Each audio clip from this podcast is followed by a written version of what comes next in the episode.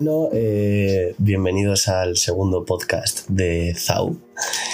Y hoy tenemos a una invitada especial en. La primera invitada especial de todo el podcast. Eh, buenos, buenos días, buenas tardes, buenas noches, Sabela. Hola, ¿qué tal todo? Eh, Muchas gracias bueno, por invitarme, hombre. estábamos. estábamos, estábamos en llamada como, como siempre, como todas las noches, y se me ha ocurrido eh, lanzar un episodio del podcast que posiblemente eh, veréis el miércoles de. El miércoles que si no me equivoco es día 3 o, o día 2, ¿vale? O el día 2 o el día 1, por ahí, por ahí saldrá. Y eh, nada, pues no tenía nada especial en lo que hablar del primer podcast y me hacía también mucha ilusión de que fueras a ver a la primera invitada. Así que, eh, así que eh, nada, eh, más que nada, eh, darte la bienvenida a este programa de paridas, varias, Me gusta. de me toda la mierda cerebral. Y yo creo que son más como mis notas mentales que como un podcast, pero bueno. Va, pero eso es bueno. Eso es.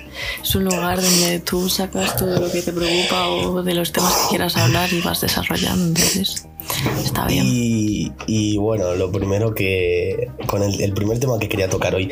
Quería tocar algo así. tam- Tampoco quería traeros mucho con. O traeros, como si tuviese un público amplísimo. ¿sabes? Eh, traer mucho con el podcast, con.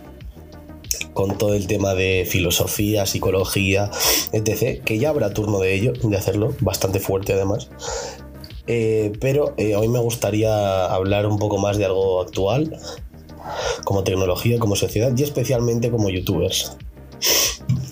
Youtubers. Y bien, youtubers, sí, porque es muy raro, es bastante raro el hecho de que, por ejemplo, yo, eh, mis youtubers favoritos que veo, y esto lo quería sacar porque sé que hay muchísima gente, muchísima gente, y, y más del ámbito que nos ve, que somos personas de los 16 a los 20 años o 22 años.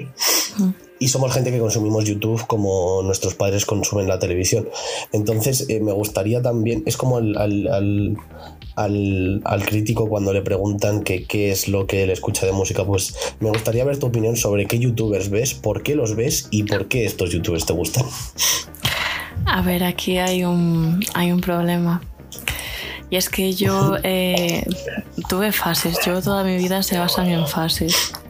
De que yo me obsesiono fácil con las cosas. Pero cuando ya las tengo muy explotadas, paso. Entonces eso me pasó con YouTube. Yo en la época en- de- del Rubius, Luzo y todas estas mierdas, bueno, mierdas, ¿no? Tío, a mí me gustaban. sí, bueno, a ver, todos éramos unos niños rata por esa época. Pero Tío, sí. pero ¿sabes? Ahí es cuando me empezó a gustar el dubstep y estas mierdas. Eh, imagínate. Bastantes duros recuerdos. Sí, sí, sí. Y eso que sería, yo que sé, mm, 2014, 2013. Y claro, pues yo veía los que de aquellas pues tenían más bombo. Pues eso, Alexby, eh, Luzu, Rubius, Mangel, ¿sabes? Pero Míticos. es, que, pero es que tú te has quedado muy atrás, o sea, Sí, sí, yo, ese estoy, es el yo estoy ya al problema. nivel, yo estoy ya al nivel de que antes me comí igual una hora fácil al día de Auronplay. Y, y en, hace tres años o dos años. Y ahora me como una hora al día de directos de Alex el Capo picando piedra, Felipe haciendo su normal en el o posiblemente, o posiblemente reviews y, y críticas de, de Dayo. Entonces, o sea, re- referente al. Porque yo también, es una cosa que te, iba, que te iba a preguntar, que es referente al público de ahora, que ahora ha vuelto Minecraft, ahora se ha vuelto a popularizar muchos de los juegos que nosotros jugábamos, y como que se ha vuelto a crear otra rama de público fuera de la rama de público de YouTube que siempre ha estado que hemos sido nosotros, los consumidores habituales. Estos consumidores que ahora tenemos 18, 20, 25 años. Y esto no está pasando solo en YouTube, está pasando en Pokémon, por ejemplo, en Nintendo, que en vez de optar por eh, realizar juegos ya sabéis que, que cuando me pongo modo friki es bastante bueno. Pero eh, de, de realizar videojuegos más orientados con ilustraciones más cómicas, con, como más orientados hacia el público infantil. Entonces, también te quería eh, hablar de qué opinas de esta división de el YouTube para viejos que se nos está quedando, que es Alex el Capo, que es Felipe, que es Dayo, Sí. que son toda esta gente, son eh, gente del memeverso. eh, unboxings, eh, luego gente como Stick, que por ejemplo están en medio entre una generación y otra, mm. o, o, youtubers que han pasado a ser de la vieja escuela, como lo podría ser Ángel y Saras, como lo podría ser Oslo, como lo podría ser cualquier pues Wismichu también está, él también ha adoptado por seguir el modelo del YouTube antiguo. Y me gustaría también ver qué opinas de toda esta diferenciación y cómo crees que va a afectar esto a la plataforma. Si, si de repente va a pasar como Twenty y de un día para otro YouTube va a desaparecer o cómo lo ves.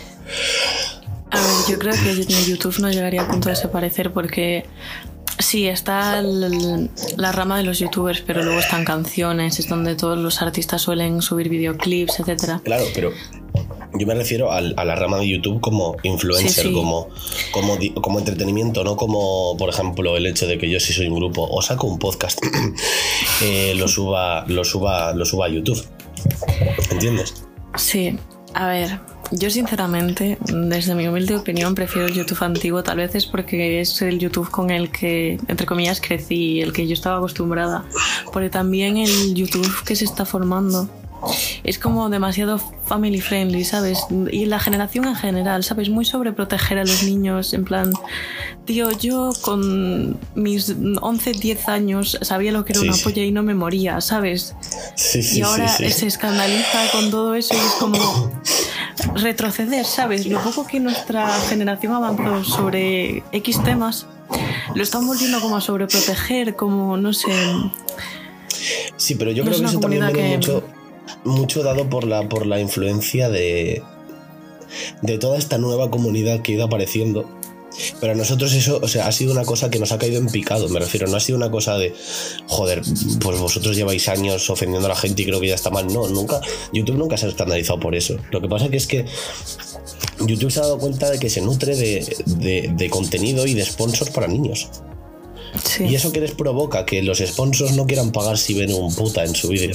¿Me entiendes? Si ven un, vulgar taco de. ¿Sabes? ¿Me entiendes? Entonces, ya creo, hablando en nombre de todos un poco, creo que YouTube también se está, está propiciando el hecho de que nosotros nos vayamos. O sea, yo ya YouTube consumo, YouTube consumo cuando o me aburro o estoy demasiado en condiciones en las que no debería estar, me explico.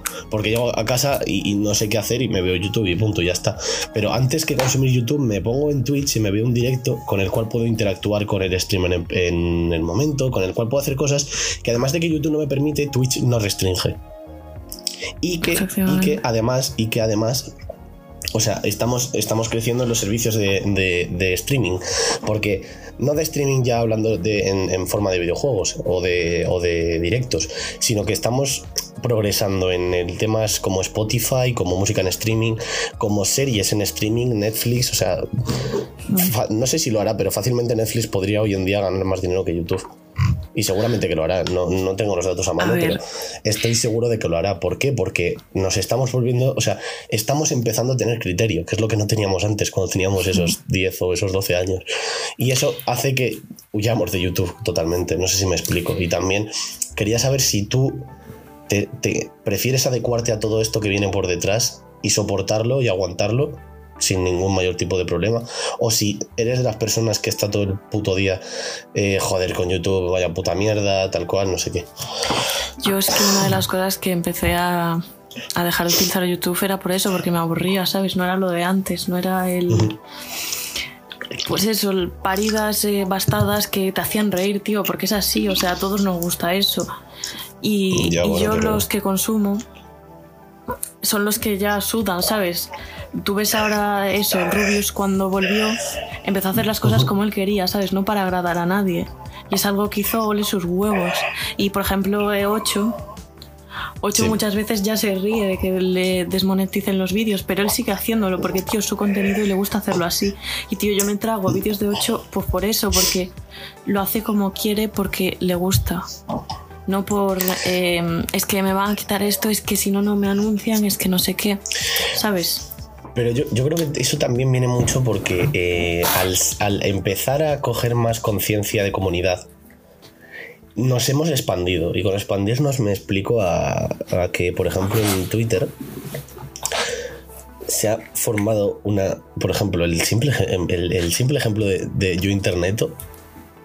O sea, es un podcast que, ha surgido hace cuánto, un año, menos de un año. Por ahí andará. ese podcast ha creado una comunidad de no sé cuántas personas, realmente el número no me importa, pero nos conocemos todos. O sea, es flipante. A lo mejor hay 300 o a lo mejor hay 30.000, pero es flipante. O sea, sabes cada uno quién es. Y creo que, también, creo, que, creo que eso también ha influido en el tema de YouTube, porque como estamos siendo más, estamos tomando más expansión, podemos quejarnos. Podemos quejarnos en otros sitios que no sean de YouTube, del propio YouTube. Hmm. Y esto les está causando problemas, lógicamente, porque claro. Es que el problema es que llega un momento en que tendrán que elegir si tener una mayoría de audiencia contenta o, o si contentar a la minoría.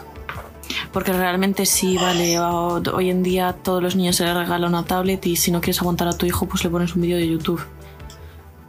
Pero también por eso ellos se dieron cuenta por eso y crearon también el YouTube Kids este, que son vídeos todo de niños y, eso. Sí, sí, sí. Pero tío, tú vas a Netflix y en Netflix tienes el apartado de infantil, que son todos pelis para niños, y luego tienes el Netflix normal, que ahí hay de todo. claro, el, tema, está... Sí, pero el tema está en que YouTube, vale, has hecho una diferenciación entre YouTube Kids y YouTube normal. Pero yo creo que el problema también un poco de YouTube es que... O sea, el tema de los algoritmos ya es una mierda. O sea, que, que, aparezca un vídeo un vídeo parodia de Frozen con Hitler en el apartado de YouTube, creo que es un poco preocupante. O sea, es, es, que nos lo tomamos a broma, pero es que pensar la cara de una madre cuando vaya a ponerle un vídeo a su hijo y lo vean recomendado. O sea, es acojonante. O sea, eso debería, debería ser un problema a nivel YouTube que flipas. Ya ves, imagínate la cara del puto niño. La cara del niño al crecer y darse cuenta de lo que veía de pequeño. Imagínate, hostia, yo este lo conozco. yo, veía a Hitler. a este, este, este lo conozco, de YouTube, ¿sabes? Joder, pero es que, es que sería. No, o sea, yo creo que también eso está propiciando lo que te leí el otro día de un apartado de, de clase de, de, clase de, lengua, un comentario de texto. Que hablaba Laura Maldonado, que es una periodista del español, y mira que yo no soy muy fan de. Tampoco hace falta de sacar a relucir las ideologías, pero no soy muy fan de este, de este periódico. Y, es una periodista que no tiene comentarios que me hayan gustado especialmente, pero en el comentario del que te hablaba, que simplemente criticaba a Carmena por poner la poesía esta de los influencers, que se está volviendo muy de moda y tal, eh, los criticaba por eso, porque mm, la gente a base de... O sea, realmente sí, le tienes que motivar a los niños, sí, pero no todos son instincts. Y alguno tiene que caer porque no, o sea, tiene que aprender que el talento se tiene o no se tiene. Y eso va a provocar que muchos chavales, viendo los ejemplos que tenemos en este YouTube o en, Twitter o en cualquier red social que se está empezando a cortar por todos los lados y encima tenga esos aires de grandeza, vamos a crear dulceidas, o sea, vamos, a crear un ejército de, dulceidas, de dulceidas que flipas. Es que el problema es que llegará un momento en que desde muy pequeños eh, va a quererse no comer el mundo, porque comerse el mundo es algo bueno, es tener ambición en, las, en la vida, querer tener tus logros. Pero el problema es que vamos a crear a niños que directamente crean que son el mundo. Totalmente, totalmente. Entonces, ese, ese va a ser el mayor de nuestros problemas.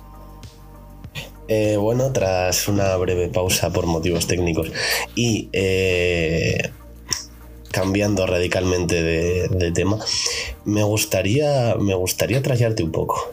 Me gustaría empezar a rayarte con. No rayarte, sino exponerte y que me des tu opinión también sobre.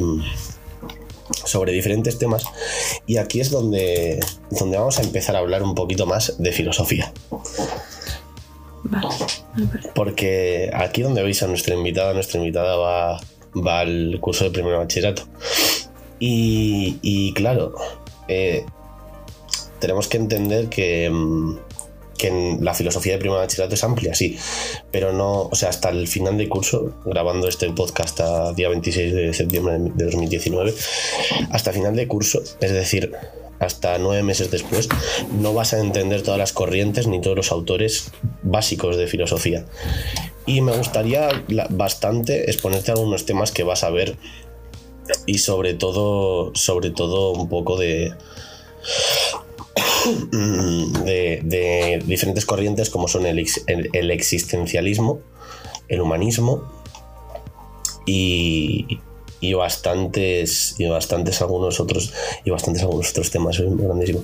Y algunos otros temas que también vamos a ver muy cortos muy breves como una blitzkrieg de preguntas perdón por ese por ese por ese analogismo, pero eh, básicamente quería hacerte como unas las preguntas que, que se hacían Sartre y Camus, que eran uno de los dos de los filósofos más importantes de, nuestros tiempos. Y quería eh, comenzar un poco planteándote una, pregunta. Y es que, Sartre, basándose en el existencialismo y todo esto, hablando de que, pues esto, las revoluciones están principalmente preocupadas por estos valores morales, el desarrollo de una responsabilidad moral, que hay que existir, hay que vivir, hay que... ¿Vale? Todo esto. Eh, eh, Sartre decía que estamos condenados a ser libres. En los tiempos actuales en los que vivimos estamos condenados a ser libres.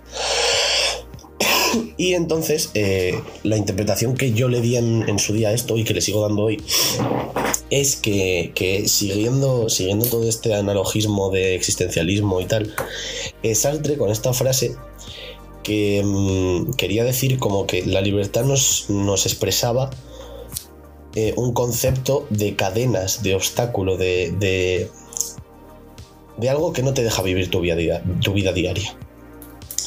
Y, Sartre, también, esto lo relaciona un poco también porque Sartre eh, vivió en la época de la Segunda Guerra Mundial y vivió en la época en la que después de toda esta macroguerra que, que, hubo en toda Europa, incluso en América, Estados Unidos también participó, recordemos. Eh, después de ella surgió la ONU con todos sus nacionalismos y sus apoyemos a los pueblos y tus, todas estas movidas. Y creo que, personalmente creo que cuando un pueblo busca ser una nación, perdón por trayarte tanto, pero es, creo que lo vayas pillando y tal. Entonces, eh, creo que cuando un pueblo busca ser una nación, se fija como, como un objetivo modelo, como todos estos pueblos que deciden, deciden librarse de estas cadenas del opresor y del imperio y tal, y, quieren avanzar hacia un modelo de vida. Esto me parece un poco utópico porque no se llega nunca a desarrollar si no es el país que los domina, pero eh, todo esto supone que estos pueblos tengan una ansia y unas ganas increíbles de buscar una libertad que nunca van a conseguir. Entonces, de este modo, eh, Sartre, por ejemplo, va, viendo poco a poco cómo estos estados y estos pueblos que también querían ser libres y también querían ser independientes y con todo ese nacionalismo, eh, dan lugar a sentimientos cada vez más radicales que, provocan trabas y obstáculos en, en, la obra del ser humano en la vida. Entonces, esto da lugar a otra vez escenarios de revoluciones, nacionalismos radicales, racistas, alzamientos en armas, golpes de Estado. Y, creo que toda esta gran mancha de y de odio y sangre de los nacionalismos y tal, creo que la expresa muy bien en lo de ser libres, lo de que estamos condenados a ser libres. Pero esto es una de las muchas interpretaciones que Sartre tenía con este existencialismo y esta movida y amalgama de sentimientos dentro de su obra. Pero me gustaría ver qué es un poco lo que opinas tú respecto a todo este tema, simplemente el contexto histórico de cómo Sartre expresaba todo esto y tal, y un poco qué opinas también sobre, sobre todo esto. Perdón. A ver. Yo, eh, mi pregunta es, ¿qué conlleva ser libre? ¿Qué es lo que nos promete la palabra libre? Según se explica, la palabra libre es que tú tienes tu propio, por decirlo, tú eres el capitán de tu barco y el... No sé cómo es esa frase, pero me entiendes. Que tú tienes Toda tu, todo el poder para decidir qué haces o cómo vives. Pero realmente en, en el tipo de vida que llevamos, que es sociedades, realmente no puedes llegar a dictaminar tu propia vida. Me refiero, todo te va a influir, entonces, ¿qué conlleva esa libertad que nos prometen? Que no tengas un puesto encima, un alguien encima tuyo. O realmente una libertad de soy yo y solo yo y mando yo sobre mí. No sé si me explico. Sí, pero yo creo que más lo segundo es como más aplicable al contexto este de paz y con todo el mundo y tal, que también incluía la ONU, cuando estábamos hablando de todos estos contextos históricos y tal, también incluía lo de la paz mundial y lo de los derechos humanos y tal. Y creo que esto también es un poco obra de todos los nacionalismos, el interés por dinero, eh, la descolonización también en parte incluso. Entonces, pues no sé. Perdón. A ver. Hay una triste realidad que es que para que haya algo bueno tiene que haber algo malo detrás. Entonces yo sinceramente no creo que, que alcancemos esa paz mundial de todos felices, todos bien, porque hay gente avariciosa y gente que quiera más de lo que tiene. Siempre la va a haber. El problema es de qué forma quieran conseguirlo.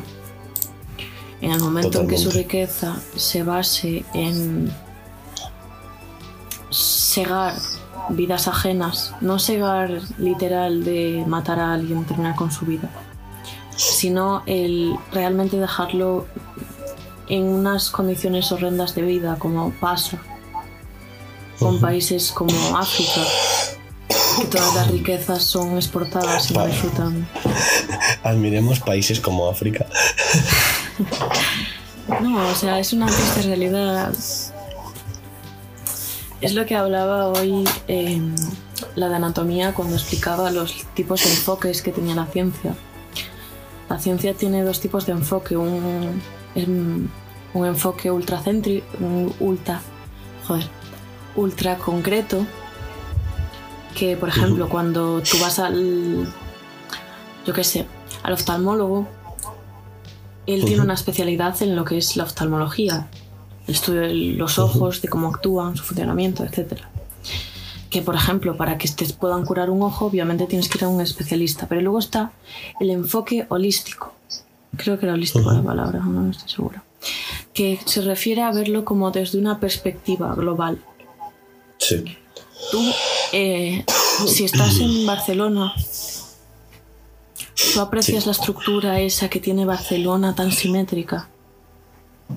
No, ¿verdad? Ah, bueno, Desde Barcelona no, desde la calle no. desde, desde Barcelona, Desde ¿no? dentro, claro que no. por supuesto de la calle no. Desde dentro no. Pero ¿a qué si sales desde un aeropuerto y te fijas, ves todas las estructuras y puedes verlo todo definido? Es a lo que se refiere. Y ella lo explicaba con el ejemplo, pues por ejemplo, del cáncer. Un cáncer que tengas tú no va a ser el mismo que tenga yo. Hombre, por supuesto. Porque tal claro vez no la velocidad por... Imagínate, tus células se reproducen a cada 5 horas y las mías cada 2. Y a ti te va genial la quimio y a mí no me hace nada. Imagínate. Sí. Sí, sí, sí. Entonces, ella decía eso, que el cáncer tiene que verse desde un enfoque holístico, no, No, no, ultra general, sí. concreto. Y, eso, es aplicable. Eso también lo, lo hablábamos en, en, en psicología porque hablábamos de la psicología conductista y la psicología positivista y todo esto. Pero también existe la psicología diferencial y a, a pesar de que en la ciencia es, es un producto de, de teorías de paradigmas, que todos sabemos lo que son los teorías de los paradigmas, que es un paradigma dado con sus problemas que resuelve, pero en el momento que descubre una anomalía se forma una crisis y el paradigma tiene que ser tiene que, tiene que ser cambiado, tiene que ser restaurado. Entonces, es, es un, es un poco que en la psicología eh, se da como que es una, una ciencia social, una ciencia aplicada al humano. Todos estos paradigmas convivían entre ellos. Un psicólogo puede ser positivista, un psicólogo puede ser conductista, o un psicólogo puede ser, ¿sabes? Cualquier tipo de corriente de psicología válida que más o menos tenga un reconocimiento puede aplicarse. Y, y se hablaba de la psicología diferencial, que era esta psicología la cual eh, se encargaba de problemas más propios de cada ser humano, más problemas de, o sea, más fijándose en, en el único ser humano como, como problema en vez de, es, por ejemplo, esa conducta, esa conducta de causa y efecto que marca fuertemente a las ciencias naturales y al conductismo. Entonces, es un poco como, como todo este rollo de, de, de la psicología y tal. Y también creo que se puede aplicar a cualquier método eh, que estudie eh, algo. Que no sea, que no tiene por qué ser ciencia, pero cualquier método que estudie algo, sea un ser humano, sea una obra de arte, puedes hacerlo de una forma diferencial o puedes hacerlo de una forma general. Y, y, no sé, creo que también con el concepto de libertad se aplica bastante. ¿Por qué? Por el hecho de que para mí la libertad puede ser el hecho de estar en mi habitación con mi móvil, yo qué sé, tomándome unas patatas y jugando al LOL y estando con, con mi novia, que por cierto es la señora a la que tenéis enfrente. Eh, y, y, eso. O eh, para otra persona puede ser el concepto de, mm, no sé, eh, salir por la calle y que la gente no te mire mal si llevas tatuajes o un concepto en el cual tu país sea independiente, me explico. O sea, no tiene, ya no tiene nada que ver, o sea, no es que no tenga nada que ver, sino que creo que la libertad no, no es ni tan general como lo plantea, por ejemplo, los organismos como las Naciones Unidas, eh, incluso el Código Civil, que nos aplica un concepto de libertad de expresión, el cual, por ejemplo, yo siento que no tengo. Pero tampoco es algo tan autoritario. ¿Y por qué tampoco es algo tan autoritario? Porque la libertad también depende de las otras personas. Mi libertad también depende de, toda la gente a la cual me encuentre en mi vida. Entonces tampoco puede ser algo tan autoritario. No sé si me explico. Sí. es que a Y en esto sí que le doy un poco la razón a Sartre, más que nada por el ámbito general, porque en el ámbito general se nos condena a, muchas cosas y se, nos, y, se nos implica muchas cosas como si fueran libertad, cuando realmente lo que hacen es meternos un concepto dictatorial. Es que ese es el problema. Eh, para las cabezas de gobierno, el pueblo es como un ganado. Tú si tienes un rebaño de ovejas, tú le dices hacia dónde irán las ovejas, ¿verdad? Siempre hay una que se te escapa, pero viene el perro y la mete dentro. Sí. Y tú las metes, las sacas, que si comen, que si bastan, que si no sé qué. Sí. Con nosotros hacen lo mismo te hacen creer una cosa para que tú la sigas, para que tú hagas lo que ellos quieran y convencerte de que es idea tuya, que es idea propia. Pero eso también viene en la, en la ética implícita ¿no? que, nos, que nos dan. Es una ética que a lo mejor no todo el mundo consiente como ética realista, pero sí que se nos ha sido educada, por ejemplo, esa, esa ética de no es que no tienes por qué, yo qué sé, simplemente el hecho de no tienes por qué drogarte, sabes que sí, obviamente todo el mundo sabe que está mal, pero es ética que tienen que hacerte creer, tienen que hacerte creer que, que no sé, que el sistema, y simplemente la historia te hace ver que el sistema capitalista es el mejor. ¿Por qué? Porque estamos en un sistema capitalista. No pueden negar el sistema comunista porque existe, por, por fortuna, existen ciencias como la historia. Porque sí, la historia es una ciencia, es una forma de documentar, es el estudio de algo. Pero creo que hay veces en las cuales no pueden y se tienen que joder y aguantar. ¿Que se tienen que? joder y aguantar, perdón por la tos que estoy bastante resfriado. No te preocupes. Pero, pero eso, eso. Y nada, un poco pues eso, de que me dieras tu opinión también. Eh, e ir viendo, ir viendo todo. La verdad es que perdí un poco el hilo de repente. Sí, bueno, respecto a lo de. No, pero simplemente me, me, me, sobre y me basta con, con ¿Eh? tu respuesta. Que me sobre y me basta con tu respuesta. La verdad que me ha encantado lo de. Lo de los gobernantes y el pueblo. No sé, me ha parecido bastante. Una ética bastante aplicable. A ver, y más, es que... y más, y más yo creo que también con los antecedentes de tu, de tu pueblo porque una persona de Guadalajara no puede apreciar lo que es un nacionalismo vivido desde dentro, pero una persona que a lo mejor eh, simplemente el hecho de dar una lengua en el colegio, la cual sea eh, tuya, que sientas que es tuya, o, sentir el hecho de un, de un territorio como de verdad, como, como con lazos lo suficientemente fuertes como para crear otra cosa que no sea una comunidad autónoma en España, pues me, o sea, me, gusta, me hubiera gustado ver eso desde dentro, la verdad. El problema es que no es el mismo lazo como en otros sitios. Sí.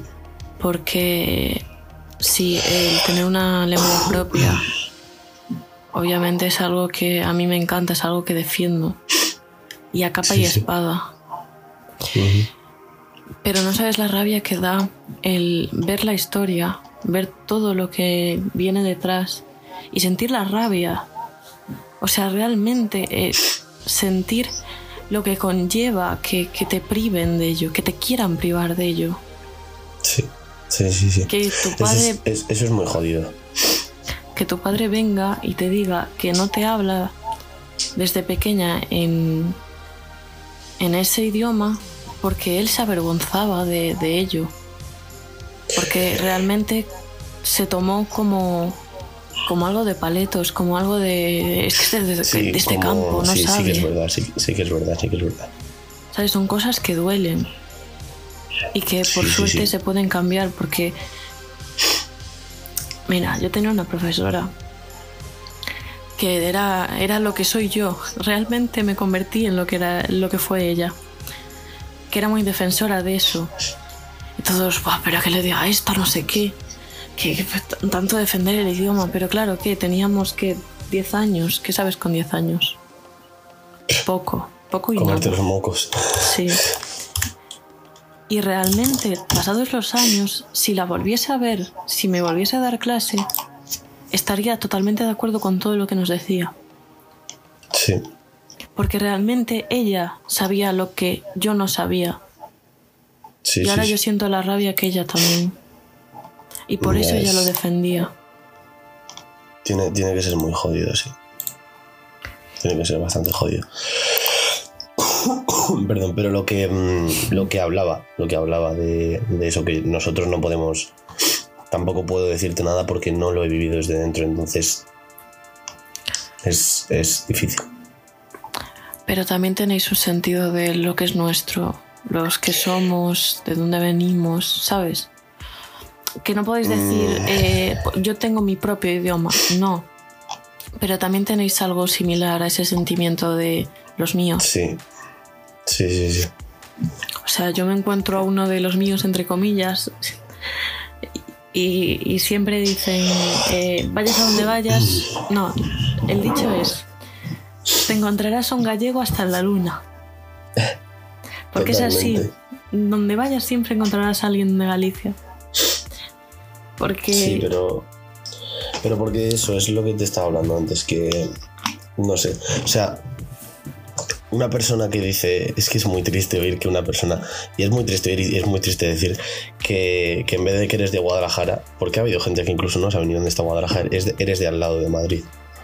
Entonces creo que eso, en eso tenéis mucha suerte. En poder decir soy de Lugo y soy gallega, ¿sabes?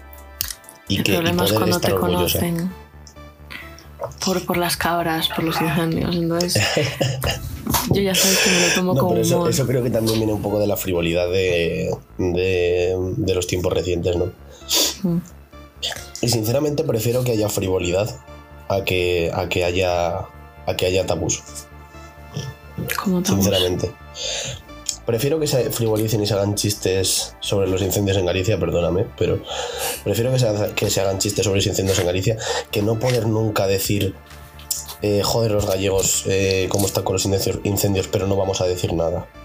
Pero no voy a hacer chistes, pero no voy a poner a Galicia, porque al fin y al cabo haciendo chistes y, y hablando de esto, pones Las a Galicia en el mapa. Aunque sea, aunque, aunque sea, aunque sea para mal, aunque sea para mal, pero pones a Galicia en el mapa. No, a ver, me Guadalajara se nos refiero. conoce por, por qué, por, por paletos, por asesinatos y por el alcalde de Guadalajara, no sé.